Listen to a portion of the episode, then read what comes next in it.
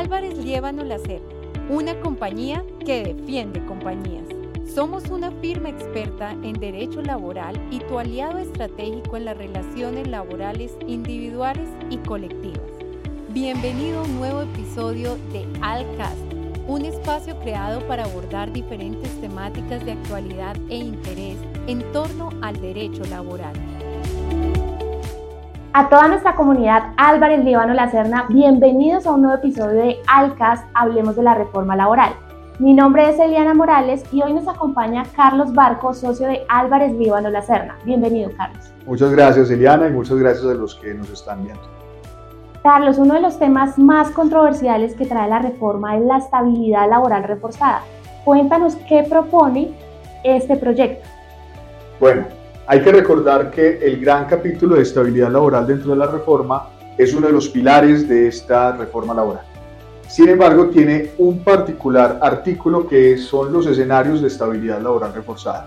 Y estos son precisamente todos los grupos poblacionales que merecen una especial protección constitucional por parte del Estado.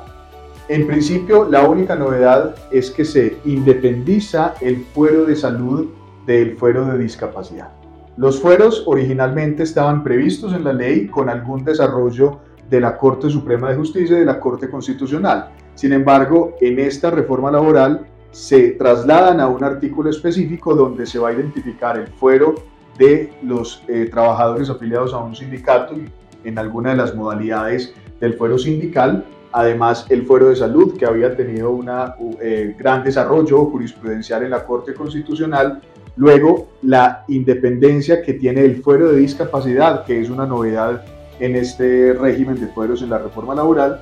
Y finalmente, el fuero de maternidad y el fuero de las personas en condición de pretensión, que ya habíamos conocido también previamente por el desarrollo jurisprudencial de las altas cortes. Ok, Carlos. ¿Y qué se dice acerca de la desvinculación de los trabajadores amparados por estos fueros? Bueno, en el fuero sindical particularmente, la reforma mantiene la obligación de contar para la desvinculación de una persona con esta protección con un permiso previo y obligatorio del juez laboral que solo puede darse por una causa legal o por una justa causa. En los demás fueros, el permiso previo y obligatorio se tendrá que obtener del Ministerio del Trabajo a través de sus inspectores del trabajo.